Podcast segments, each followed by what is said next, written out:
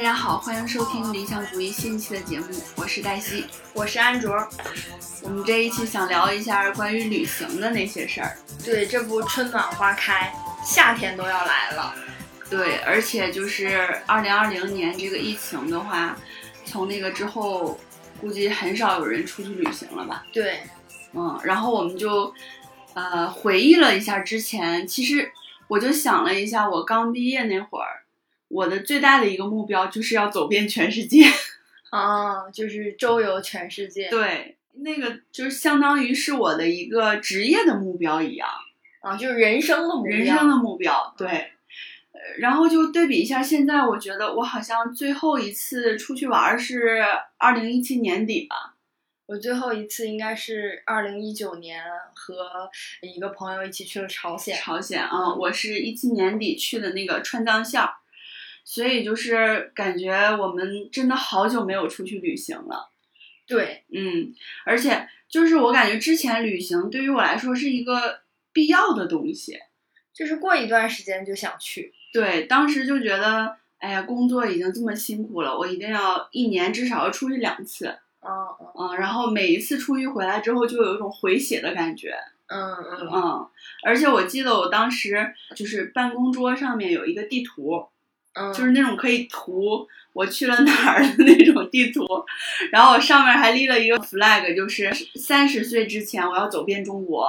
哦。然后现在已经没有时间了，但是我朋友圈里有一个女生，就是那个她就是走了几乎所有的省。啊，那他好厉害啊！我我们好像是共同的朋友。哦哦哦哦，我知道，我知道。哦，我知道他，就是他，他确实好像对于生活的其他方面的需求，我感觉哈嗯，没有那么多，把感觉把很多精力和金钱都放在这个旅行上了。对对，反正就是也特别爱出去玩儿。有些时候看他的这些照片，而且他也不是那种拍大片儿那种的，就是对对拍的对很真实，嗯哦就正常用手机拍出来的那种照片儿，我也会觉得很美好。对，反正我们就是想了一下，哎呀，感觉今年终于就是所有的情况看起来比较好了，然后对又有了想要出去旅行蠢蠢欲动的感觉。对，嗯，然后之前我记得就是像 Airbnb 嗯那个都是一个特别，就是大家特别喜欢的一个软件嘛。对我没有用过，反正嗯，就是感觉它能承载大家想出去玩的一种愿望。嗯嗯，然后其实我记得之前在俱乐部的时候，有一个女孩儿她讲了那个 Couch Surfing，啊，那个软件 Couchsurfing，嗯嗯，就是沙发客那个软件嘛。她就说她用这个软件，然后花了大概五万多块钱，然后把欧洲好多地方都玩遍了。哦，好厉害呀！我当时就觉得超级羡慕，嗯然后，然后我当时用的是 iPhone 四的手机，嗯嗯，就是八个 G 的哈。嗯那那会儿应该已经是二零一五一六年了吧，就是大家都已经用用了至少是五了吧。然后我那个内存就很少很卡，但是呢，我就为了下这个软件，嗯，因为听他讲完，我觉得整个人热血澎湃，我就特别希望体验一次。然后我就想着我要下那个软件，结果呢，手机就是把能删的 app 全删了， 哦我就下了那个软件，然后结果到现在也没用上。啊，你这个好像就是一个小女孩儿特别憧憬一辆自行车，然后就对想尽了办法，就是去离自己的那个憧憬近一点儿， 然后还没实现。对，甚至后来我就是换了我现在这个七，嗯七 plus 之后呢，我还下了那个软件，嗯虽然一直没用哈。然后我记得，呃，去年的时候吧，就二零二零年的时候，那个 Coach Surfing 有一次发了一个推送出来，就是因为它也支撑不下去了嘛，嗯就希望大家去 donate，就是嗯捐一些钱，然后去支撑它能存活下去。就是他发起了一个众筹。对，但是我也没有捐。 哦。我哎，之虽然前我没有用过这个，就是 Couch Surfing 这个 app，但是我有过一次沙发客的经历。嗯那个是在台北，然后当时是通过豆瓣儿联系的，这个哦可以后面细说，就是哦也是一个还挺，我觉得挺美好的回忆。嗯嗯，嗯反正我就当时还有一种很复杂的心情，我就觉得，哎，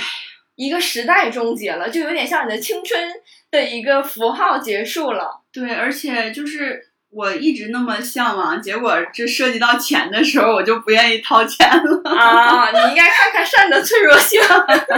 那本儿还没开封呢，先去你看。就是一方面会觉得这个东西我现在做真的还有意义吗？啊，然后同样的 Airbnb 嗯不是也在网上有段那段时间就有一句话特别的让大家感同身受，就是说我花了多少十二年的时间建立着 Airbnb，然后结果几个月的时间它就毁于一旦了。嗯嗯，嗯，虽然我感觉 Airbnb 现在可能就只是业务缩减，但是还是在坚挺的存活着。嗯，起码在中国的话，其实感觉还行。嗯。嗯，对，反正我不是很了解哈，但是就是感觉这个旅游业肯定是受到了重创嘛。嗯嗯，哎，但是就是其其实我一直有一个问题哈，嗯说到旅游，就是我们一开始决定录这个题目的时候，然后黛西就是先列了一个提纲嘛，嗯他就就写了一个题目，就是你有多久没有去旅行了？嗯然后我当时就在想，这个可问题可能也很多人想过，嗯旅游和旅行到底有啥区别？啊，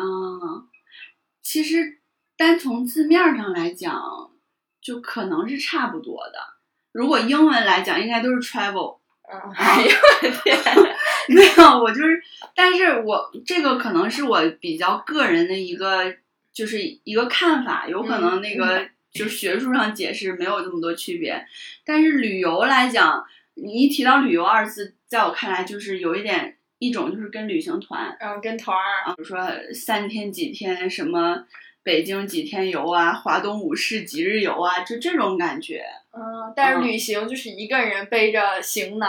就是走在陌生的土地上的那对种感觉， 是吗？对，旅行就是有这种更体验式的，更体验、更沉浸式的，对，体嗯就是验 local 的。嗯感，他他不是说走马观花的看一看，而是说你真正就是，因为我感觉旅行一般时间时间线可能会更长一些，嗯比如说你至少要一周吧，嗯然后你才能说去那个地方去去深层体验一下它整个的一个风土人情什么的。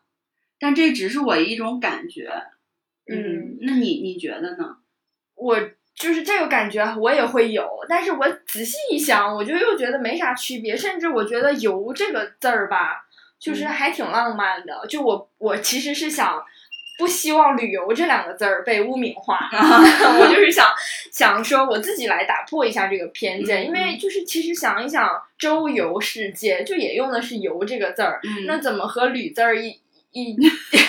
一搭配，就感觉好像它就没有那么浪漫了。哦，原来你是为了他证明的 呀？嗯，对，因为之前就是我呃，就是有一次和一个韩国的老爷爷说话，然后呢，嗯他就问我是哪里人，我就说我是吉林延边人，嗯然后他说那你在哪儿上大学？我说我在呃大连上大学，嗯嗯，然后他就跟我说，哎，那你这个是留学呀？嗯就是因为韩韩语里留学和游学是一个。就是同样的发音，我说我这不叫留学，因为嗯你得出国，嗯那个就是去别的国家学习才叫留学。嗯嗯嗯。然后他说不是啊，你就是离开自己的家乡去别的地方学习也是游学，嗯你现在就是在游学。 然后我当时就觉得啊，因为就是韩语里确实是这样的，就是游学、留学都是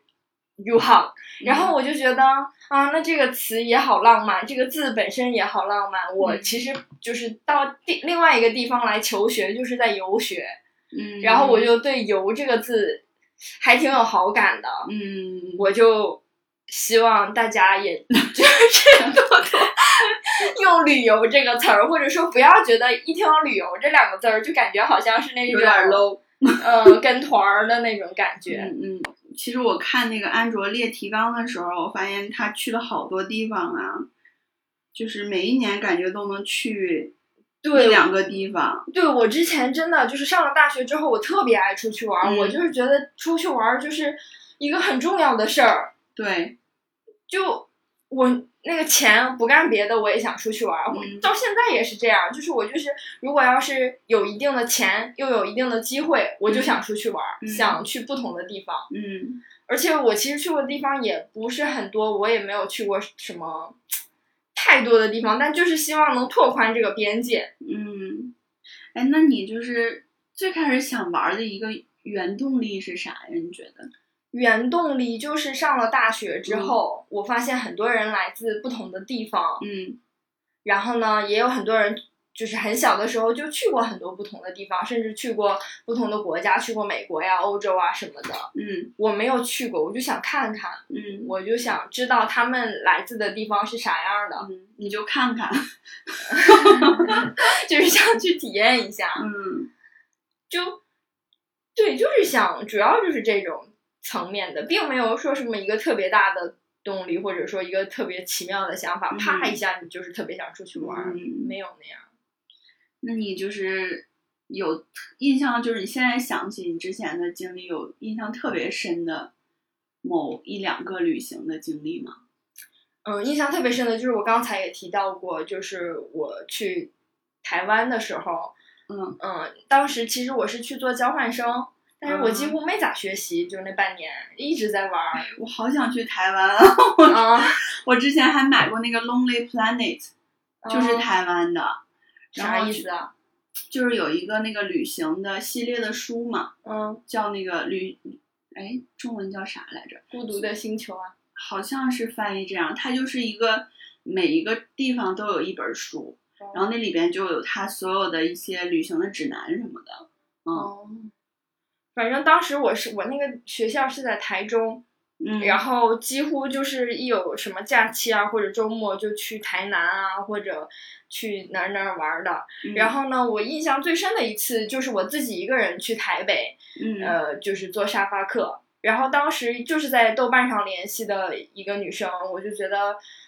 她很好，然后嗯就是也没有怎么太聊，是她发了一个帖子在招这个沙发客，然后呢就说我们家里有这个一一定的空间，你可以来使用，然后呢说呃你可以给我们带一些小礼物什么的，我当时就买了。两本书好像是嗯三毛的，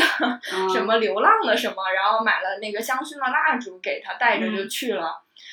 然后当天是他们那一天晚上在一个酒吧里喝酒，然后他们就说你可以先来这个酒吧找我们一起喝一杯。啊，嗯，我当时就去了，然后而且当时就是去喝酒嘛，我我是先喝了咖啡喝的酒，我就怎么喝也没喝醉， 就是甚至都没有一点点醉意。我那个时候才知道，原来喝着咖啡喝酒是喝不醉的。啊，真的啊，嗯，然后因为一开始我我就是没有任何的戒备心，嗯见到他们也觉得很舒服，就是一起喝完酒，然后呢是一对儿夫妻，他俩嗯他俩就说、那我们现在回家就一起回家，然后坐地铁回家嘛。嗯到了之后，他家里好好好好，嗯特别干净，都是那种原木色系的，然后嗯装修也特别的小清新，天呐，然后而且是有一一整间客房给我住，嗯，然后我当时就是在那里，就是那种激动的 心情特别好。然后路上就跟他俩聊天嘛，那个女生是做什么的我忘记了。然后呢，男生呃就是边上着班儿，然后还在搞乐队什么的，嗯然后就觉得哇哇好酷啊！他们还送了我他们乐队的那个贴纸什么的。天呐，啊然后我就觉得太酷了，然后我我又睡在他们这样一一对儿很酷的夫妻的家里，嗯然后我当时就觉得，哎呀，我这个书是不是送的又 有有点浅薄？但是我当时就是，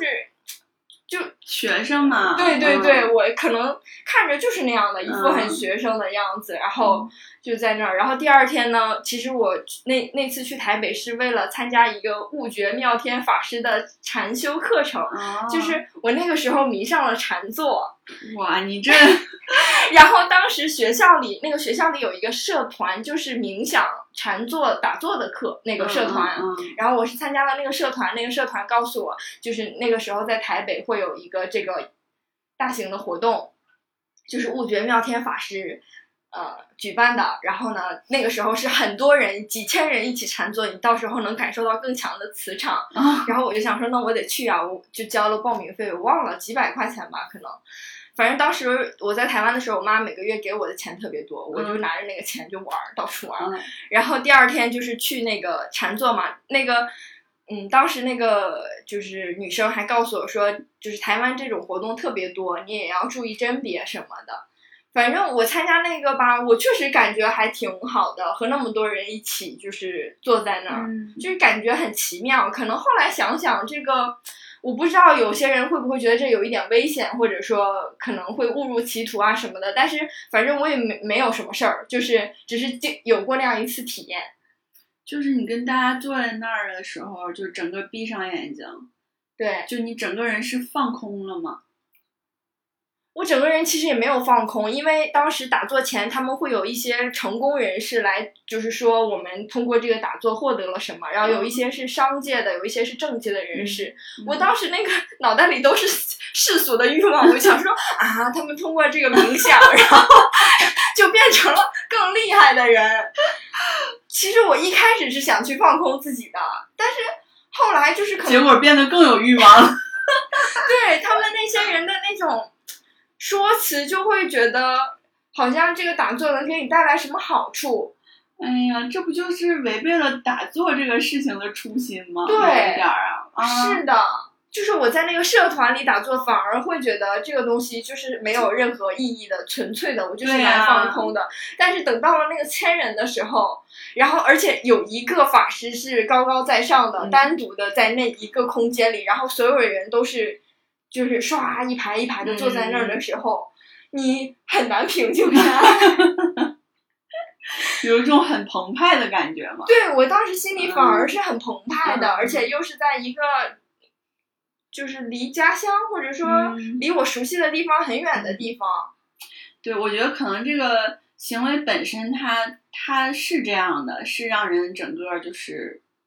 放空、嗯清静自己。但是你参加这个活动，因为它毕竟是一个活动嘛，对它必须要整个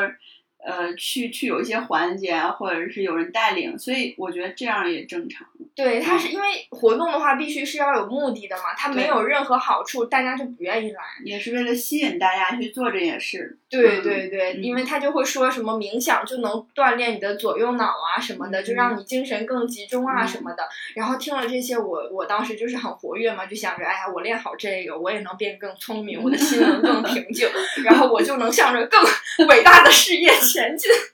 你就成为更好的自己。对，我就 更加爱这个世界。 哎，那你在那儿住了几天啊？呃，我在他家，我当时就住了一天，嗯然后后来我就又，因为他那个也不好 意思久住嘛，我，然后后来是就住了民宿。嗯，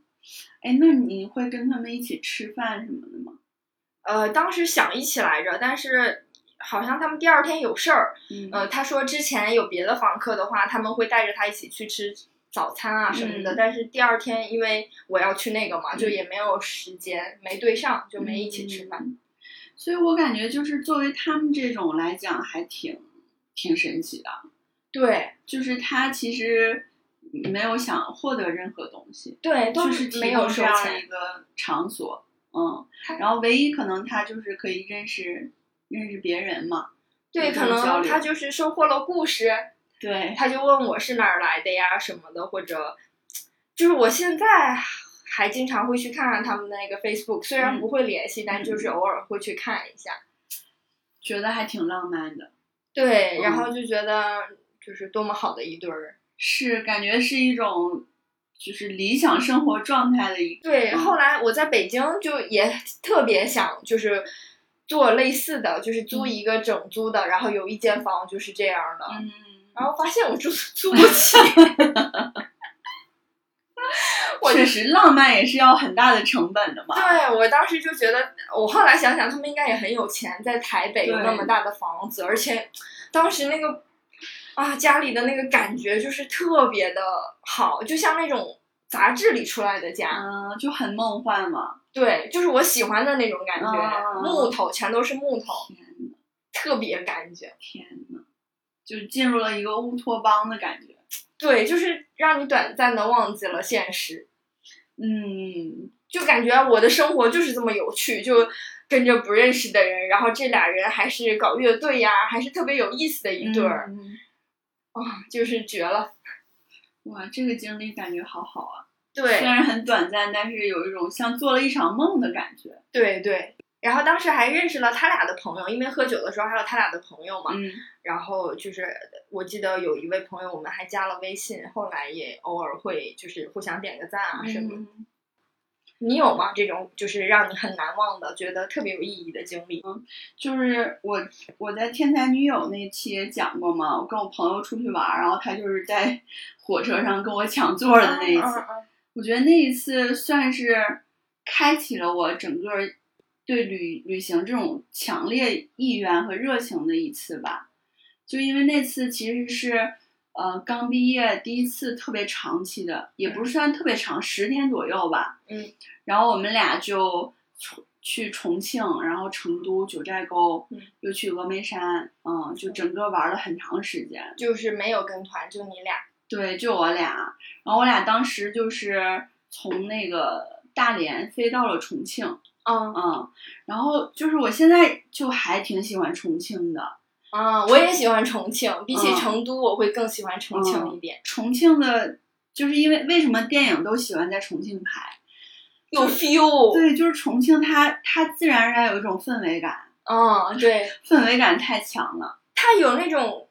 很暗的那种光影的那种感觉对。呃，就像王家卫拍的那种《重庆森林》那种。对对对，然后我们去了之后，反正就开始下雨，下雨也是它很浪漫的一个点。对，然后就感觉这城市整个很潮湿，嗯，而且它不是山城嘛，嗯就我们坐那个那种算是轻轨吧，嗯那种有轨电车，就也在穿梭什么上下的那种，然后也能你坐的时候就能看见下边行走的车呀，来来回回的，还有山什么的，就嗯整个那种感觉就很好。而且我俩当时是二零一五年的时候，呃，就是十一假期之前。嗯应该就是九月二十几号去的。去了之后，那个那会儿刚好赶上，就是《亲爱的》上映，哦，就是那个赵薇、黄渤还有郝蕾他们演的那个小孩失踪的那个嗯张译。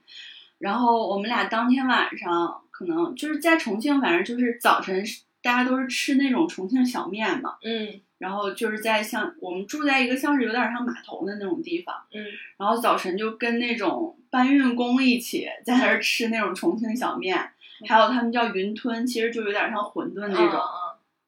然后就是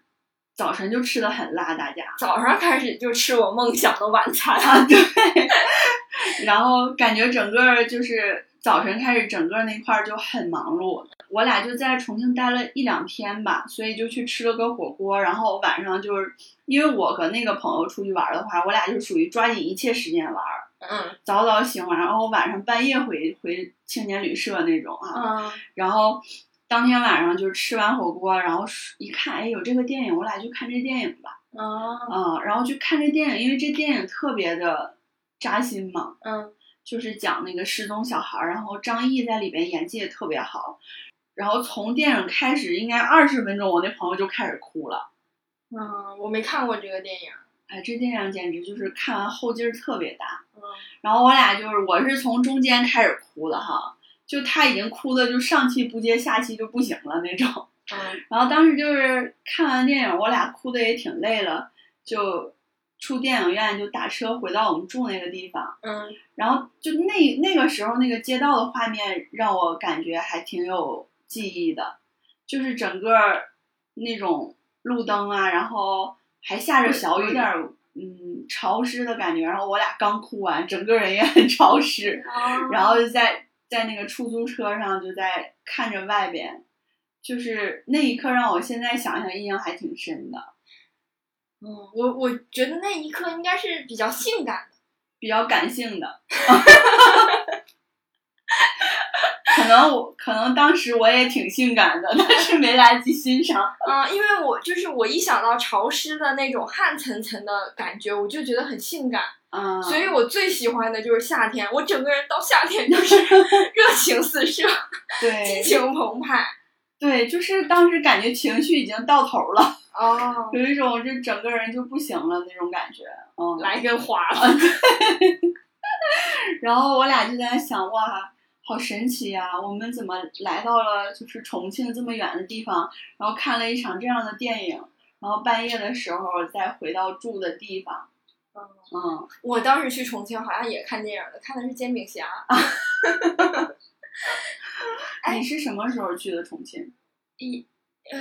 去重庆好像也是一五年那样。一五年，嗯好像《煎饼侠》啥时候上映的，就是啥时候去的。嗯，反正就也一差不六多一七年左右。哦，反正差不嗯多那时候吧。就是，但是我我听完这个故事，其实我一直有一个问题哈，就听完我俩这个故事，嗯，就是你说我们这种这么短的体验，它是不是也不是那个地方真实的生活？我们看到的也，就是因为刚才我们一开始说，就是旅行，它可能更像是去体验当地的一个真实的生活，嗯，嗯，去感受当地。嗯那你说这种短暂的，你感受的是真实的当地吗？就是你你你看到的当地，或者是你想看到的，或者是你之前对它的一个想象。嗯，那就是那跟团儿的就不不能有这种想象吗？跟团儿也可能有吧，就是其实这个确实一个是一个很个人的事儿，我觉得是你个人觉得你这个就是一个有意义的想要去体验一下，而不是说我就是为了证明我去过，我就看一下那儿而已。嗯因为我就是在想，就是这种你在当地看了一个电影，是不是就是做出了你在你本来生活的地方也会做的选择，吃个早饭，嗯就就是它的意义，或者说就是可能就没有那么宏大。我有些时候就觉得哈，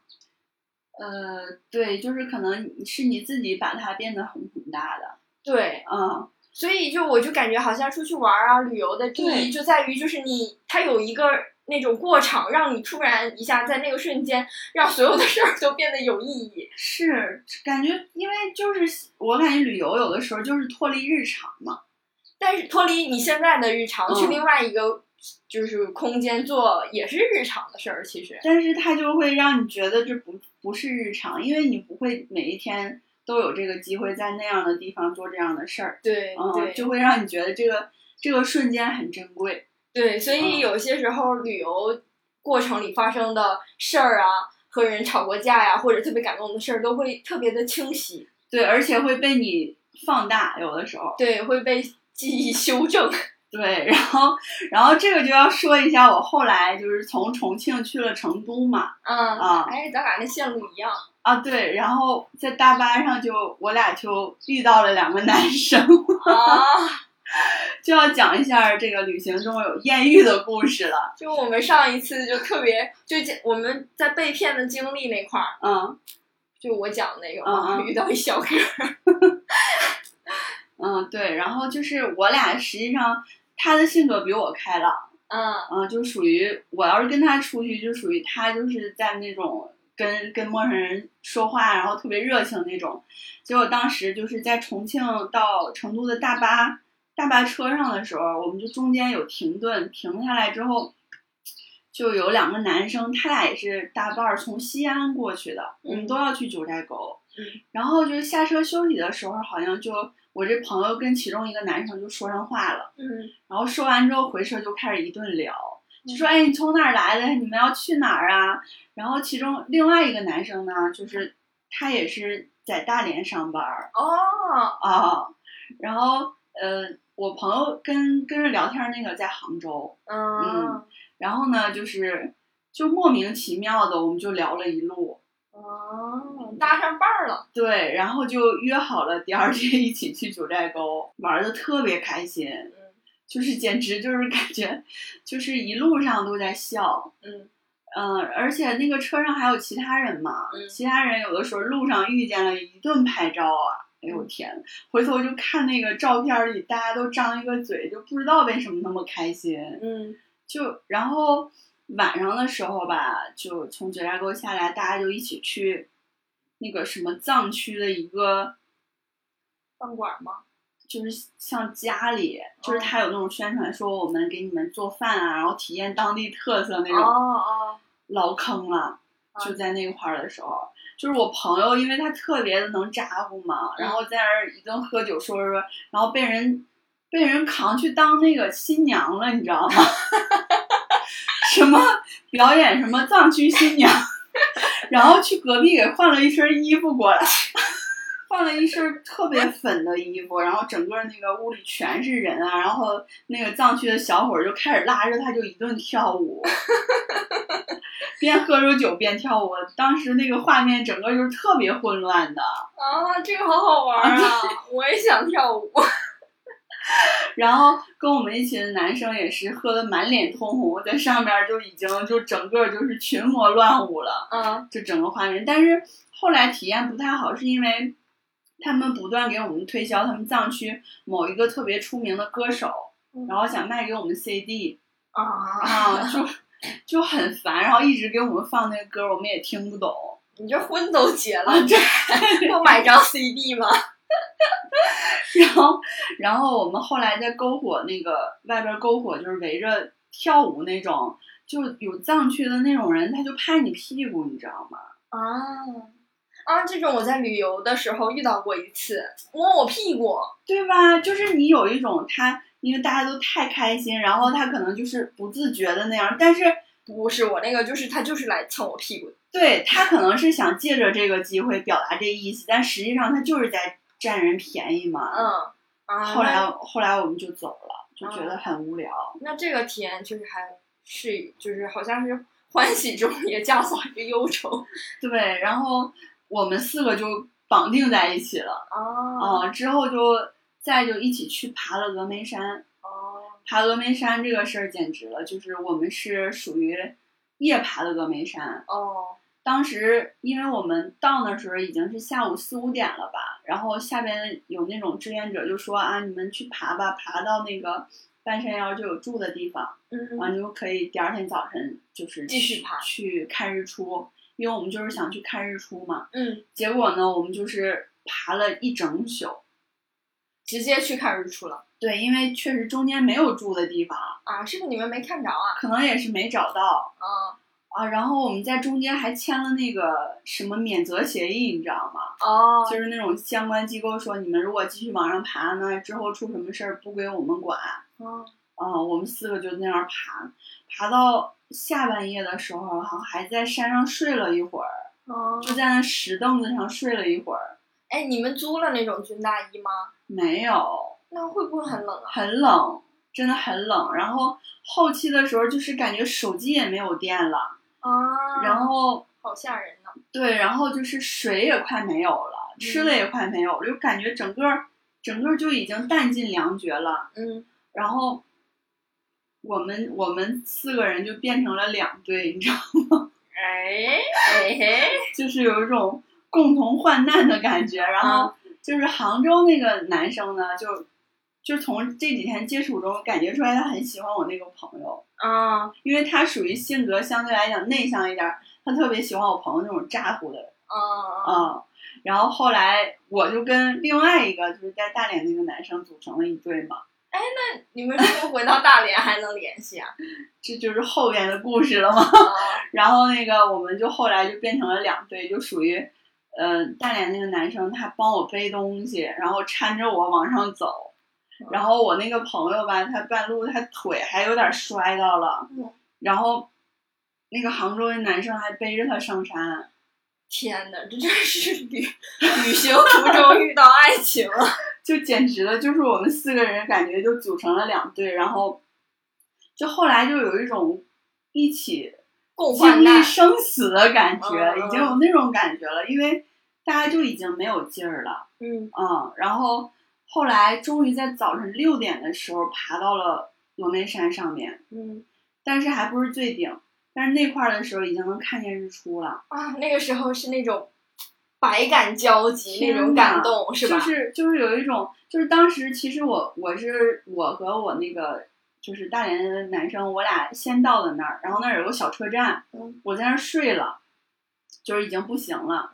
就已经浑身都没有力气。后来他又去接另外两个人，嗯啊，然后后来我就在睡梦中就听见他喊我：“你快起来，快起来，日出日出能看了，能看了。”然后我就赶紧就起来，然后我们我们就看看到了日出，就是从那个山上缓缓升上来，而且当时还有那个猴子，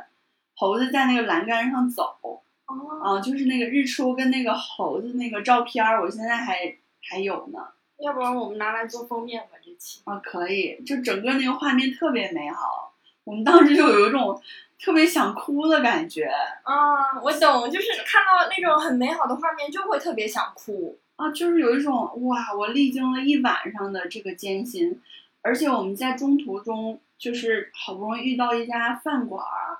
吃了个饭，就是那种最基本的蛋炒饭，嗯然后面条儿也就有一点儿盐的那种，吃的老香了，还在人那买了一瓶二锅头， 就是路上感觉自己没有劲儿的时候来两口，我天呐，你们也太猛了！就就当时太生猛了，已经就是你已经不考虑别的，就是我能我能爬到山顶， 我能活下去的感觉就已经很好了。对，然后这不就是打下了非常坚固的革命友谊吗？嗯，啊、 然我后得开出革命友谊的花朵呀！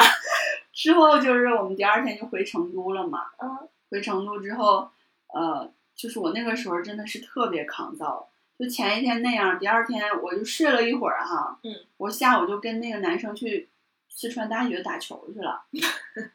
然后不我是 为什么要去打球？好好奇怪呀，你们。就是就是他就是他也说他特别喜欢学校什么的，其实打球都是借口了，就是想一起去转一转而已。然后我那朋友说你们爱谁去哪儿去哪儿，我要在这儿睡觉，他已经不行了整个人。后来就我俩单独去了四川大学，然后他在那打球，我就给他递水吗？对，哎，这段能掐了吗？ 那个，然后就当时感觉整个儿到了一个就是哇，我怎么在一个他乡遇到了 知己？然后我俩就聊天儿聊了可多了，聊他之前的一些经历，我之前的一些经历都要聊哭了。啊，你 你们这个眼泪来的太突然。然后就两个人在校园里走，就觉得好浪漫啊。嗯，但是就是有滤镜的嘛，对对，这个绝对有滤镜，在他乡，然后这滤镜太大了。看来回到大连这啊回到大连，这个人简直就是让我觉得太渣了。哦，渣呀！就是回到大连，他来见我，然后我俩就是延续了之前的这个革命友谊对，然后就在一起了嘛。啊，结果后来就是，就是他有一次让我帮他买 iPhone，嗯买手机，然后好像当时他是说他什么没有支付宝还是什么东西，我就帮他付了，你知道吗？嗯好像也就两千多块钱吧。嗯嗯，然后他分几次给我的， 就是我俩分手之后，他分几次给我的。啊，他可能就是没钱吧？就是，而且我当时有一种他不想给我了的感觉，啊，就先给了我一千块钱，后后边儿因为那个给完我那一千块钱后，中途我俩就分手了，不过最后都给你了吗？最后给我了。还好，还好，还好，都给你了，要不然就是玻璃碴子。我当时就觉得他是那种，就是小说里典型的文艺男青年，啊，就是扎一个小辫儿，你知道吗？哦，然后没事儿就在那什么赵雷啊、成都啊、什么凤凰花开的路口，就老整这些词儿的那种人。哎呦，太所以艺术我了，对我，所以我在旅行中遇见这样一个人，我就觉得哇，简直太文艺了。就是浑身的艺术细菌就给你传染了呗。对，我就觉得哇，这就是我我想找的人啊。啊，嗯。我一般看到这种会觉得太装逼了。所以你就会避掉很多雷嘛。嗯，对，这个反正那次就是让我觉得印象特别深的一次，开启我整个之后想旅行的一个基础。嗯，，就是这里边儿有好几个意象，就是日出，我就觉得日出这个东西挺神奇的。反正我在就是旅游或者说就出去玩儿啊什么的，也看过几次日出，那种感动，每次都很感动，就是充满希望的感觉。嗯，但是我我就是被这种美好的景象感动，倒不是说会有一种像你说的，啊、我历尽千辛万苦看到这个景象，就觉得很不容易。我是觉得它特别快就要没了，嗯，马上就没了，然后我也抓不住，就是照片都盛不下那个美好。嗯我以前在那种瞬间就会想到我妈，我会特别想跟着她一起来看。但是像那种爬山的，我就觉得好像也很难跟她一起看。嗯嗯，然后再后来有了，就是现在这个很很稳定很好的男朋友之后，我看到这这种景象会想到他，我会想说想要和自己喜欢的人一起看这种景象，嗯可能也不一定非得是他，就是和我喜欢的人，就是 就是那个意象，你知道吧？和自己爱的人一起看美好的那种星星啊、日出啊那种的。兄弟，我刚想拍大腿乐呢，结果就给我怼回去了。因为我跟他也说说过好几次，嗯就是有一次我不是去那个海坨山嘛，嗯就看那个云海。呃，当时爬到山顶也是晚上，嗯然后我们在那儿住了一晚上，背着帐篷。我那个时候就已经静脉曲曲张了，但嗯我也很生猛，我就是穿着静脉曲张袜一路爬，然后而且背的那个包特别特别重，就是帐篷啥的全全都是背在身上，然后还有嗯水，嗯然后呢背着就到了山顶，然后呢就跟着他们一起那个扎帐篷啥的。然后等扎完了之后，发现隔壁他们还有人带泡面啥的，甚至有人带烤串儿什么哎的。呦我天，我就去溜了一圈儿，我我我和我那个同事就去溜，然后他们就分给我们那个， 分给我们那个方便面啥的，我们就也没有客气啊。然后我俩就是没有啥经验嘛，就带着水，带了点苹果啥的，嗯也嗯我们俩都没有什么分给人家，就挺不好意思的。但也没啥办法，太冷了，就得吃泡面。嗯嗯，然后等再晚一点，那个天色全暗下来之后，就看到那个天上星星，就像一条河一样，银河，然后一闪一闪的，太浪漫了。我当时就想着啊，如果要是能和男朋友一起来看的话，就太好了，就是是我们两个一起看这么美好的嗯场景。然后呢，我当时就觉得很很失落嘛，就有那么一瞬间就觉得，哎，我竟然是和我一同事来的希望你同事不听这节目。对，没有啦，和他一起也很开心。我和他也就是后面也也经常一起出去玩儿，但就是差了那么一点点浪嗯我漫。懂，我懂。这个就是确实也是你对一个人感情有就是很深的一个体现。我觉得就是你有的时候体验特别美好的东西的时候，就是觉得哇，他在身边就好了。对，以嗯前都是我妈的，我从来不会对另外一个人有这种感觉。嗯，我以前都会就是马上就想起我妈，我就觉得哎，我妈年轻的时候有没有看过这样的景色呀？嗯嗯然后就会想着以后一定要带我妈来或者怎样的。嗯，结果后面就是我发现了，长大了，我就开始想自己的爱人， 就觉得可能要和你走一辈子的其实是你的爱人。嗯嗯，嗯，是我记得你那个海坨山的照片，啊就感特别觉真的美很美。第二天早上起来，虽然它因为那天是呃有云，所以没有看到很明显的日出，但是有云海，那个云就是一大片一大片的白色的，像棉花糖一样飘在空中嗯，你感觉你伸手就能抓到它那种感觉。嗯真的特别美，然后就是美到我都不知道咋形容，就当时也是老感动了，我就觉得啊，这云马上就要散了，我得赶紧看，赶紧看，赶紧记住，然后赶紧照相。嗯但有些时候我又觉得，就是那个那种照很多相，都是一种很贪婪的表现。我有些时候就觉得自己怎么那么贪啊，就想一直照，其实都是同样的云，那个景色你应该用眼睛去捕捉它，嗯当时的变化嘛，但就是很想沉下来，嗯，以后一直看，然后以后也不咋看，其实 对，就是说其实你也很少回顾，就可能一年看个一次两次吧，也就。是，我就想起我那个一七年底去就是西藏的时候，然后一直是那种雪山，呃，然后还有那种云的感觉，就这种照片儿一开始就觉得哇，我想一直拍嗯，我想一直拍，想记录下来，到最后就有点累。后，来就全是这样， 就有一种。嗯，我已经就是没有没有办法记录下来了，我只能用眼睛去捕捉它，记住这一刻的感觉。对，所以你说会不会住在那种地方的人，他就已经习惯了，应该是吧？就它像就已你经你家家门口一样， 就没有那种感觉了。对，嗯就像这种感觉可能也有点像，就像我其实我家乡离长白山很近，我就从来没去过长白山。 啊，对。长白山是我一个人出去玩儿去的地方，嗯就也是大概一四年清明节左右吧，放假的时候，我那时候有一天上班走在路上，忽然就想，哎，我要一个人出去玩儿一次。啊我就那个时候已经离假期很近，就立马就去了长白山。啊然后就也是住在那个附近，就好像唯一一家青旅吧。嗯。然后就自己拿了一个单反嗯三脚架，我就自己在那儿调那种自动拍摄，在那儿拍。然后当时有工作人员就觉得这小姑娘太可怜了吧，她说我帮你拍吧。然后我啊！就说没事儿没事儿，我可以。嗯嗯，就拍了挺多照片儿的。嗯，长白山美吗？长白山当时因为我去的时候雪还没有化嗯。嗯，就是整个那个，因为其实长白山不是天池那块儿，嗯得夏天的时候才能看，而且不是所有人都能看见那么那么清晰的景象的嘛，嗯所以我当时是没有看见的。啊嗯，那但得是再去一次。对，但是就是当时整个那个，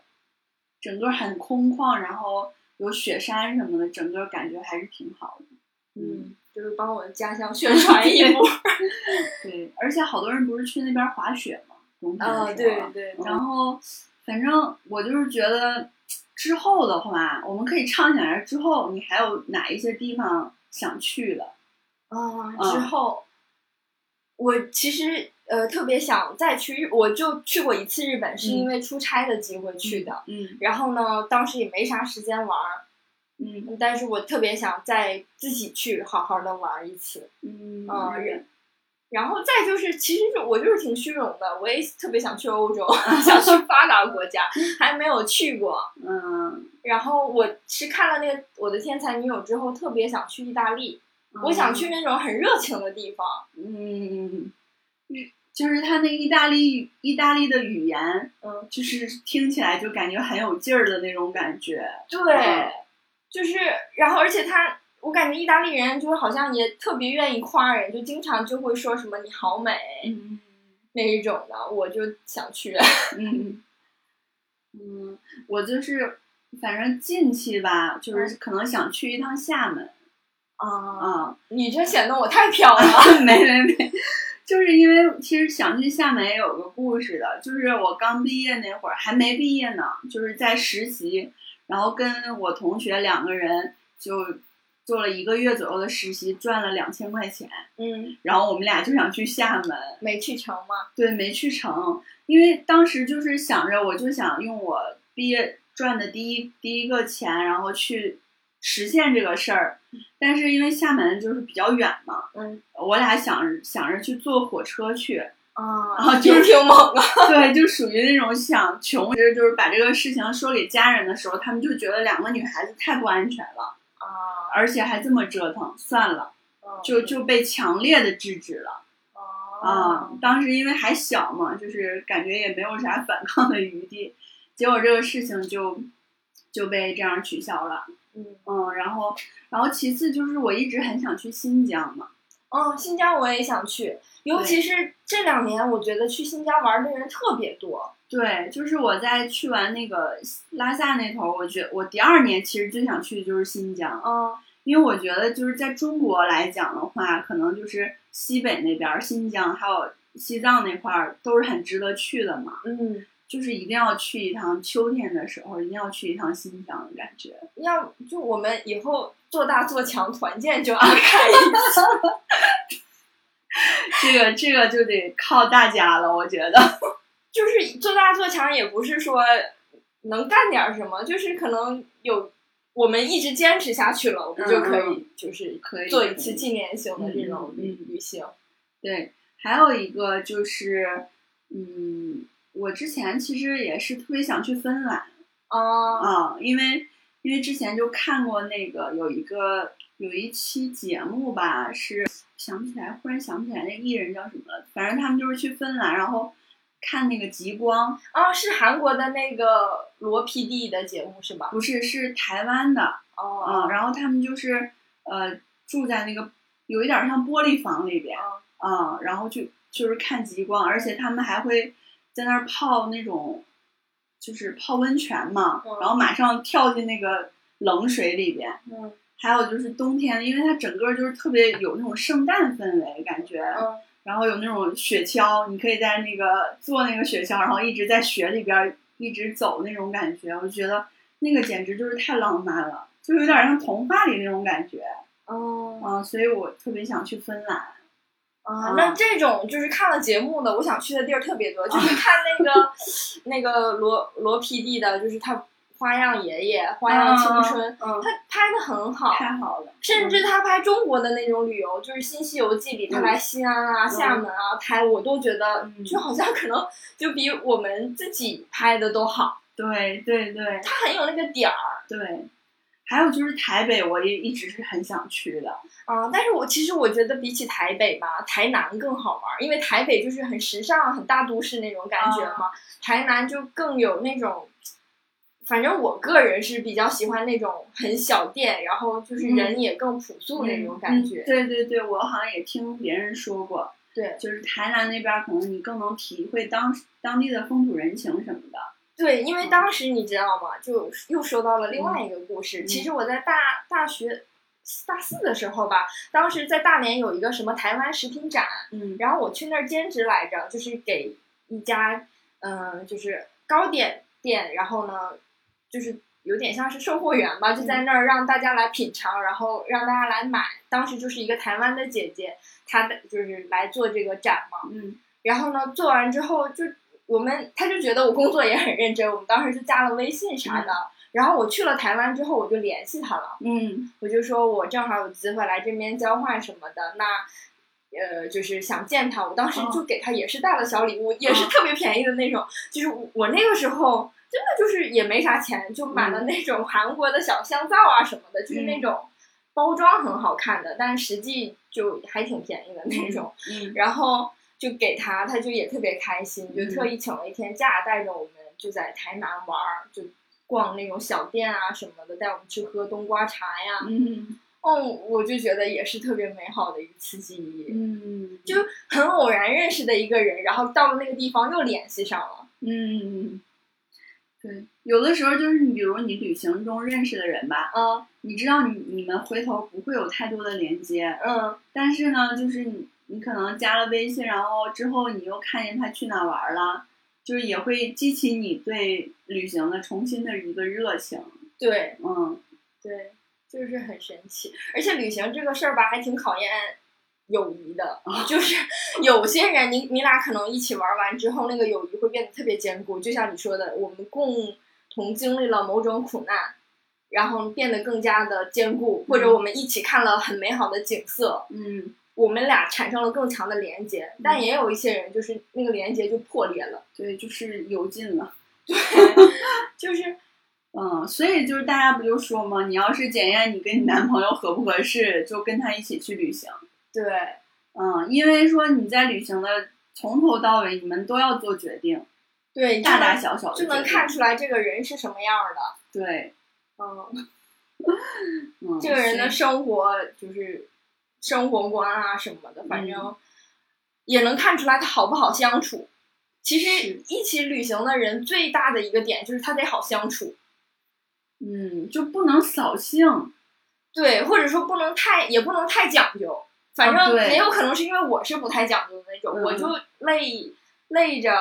苦着没什么关系，是我也是那种，就所是以我很就粗特别糙怕，就是跟我一起出去玩的人，他比较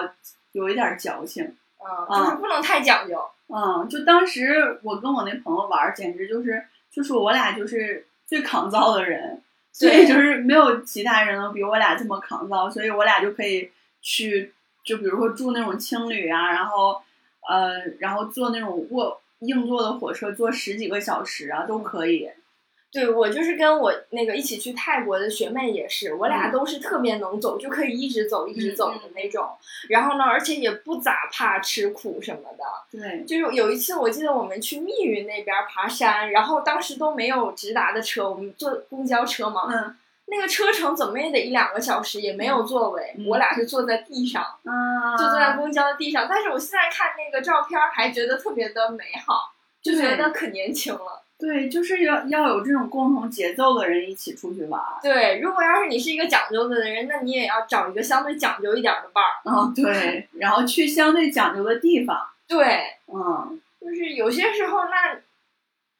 就是不太一样，但是也有人是会发生变化的。比如说他年轻的时候没啥钱，他就能将就，但是等他到了中年之后，他就会想要舒适一些，嗯他就会想要住更好的酒店啥的。是这种变化也是挺正常的。对，但是反正我目前还是能接受住青旅，我甚至说我更喜欢这样的。嗯，对。所以其实我就是一直想，我近两年还是想去一些这种像新疆这种地方，就是需要一点体力的，对需要一点艰，甚至稍微有一点艰苦吧。但是可能这个之后的话，就是你比如你年纪越来越大之后，你可能有点承受不了这种。对，就很长途的这种。对，嗯。所以感觉就是从今年开始，大家应该可以陆陆续续的出去，有更多的旅行这种体验了。对，感觉情况也好转了。虽然它也一直在有一个小的反复，但是整体是越来越好的嘛。而且就好像这种也已经变成了新常态，那我们就只能适应着这个节奏去嗨。 对，就是 归根到底，就还是要嗨。对，生活不嗨，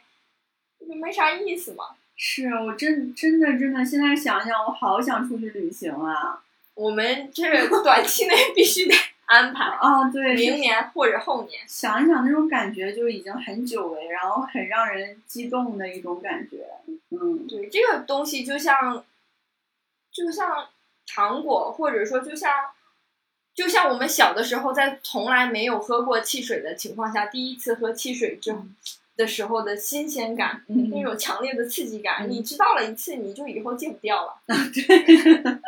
就像啤酒的那种酸爽感。对呀、人总是在寻求这种更强烈的刺激，就是你小时候只喝水呀、奶呀这种很温和的，后面你开始喝咖啡、喝汽水，再后来喝酒，对，就戒不掉了。对。嗯，行，那我们这一期就到这儿吧。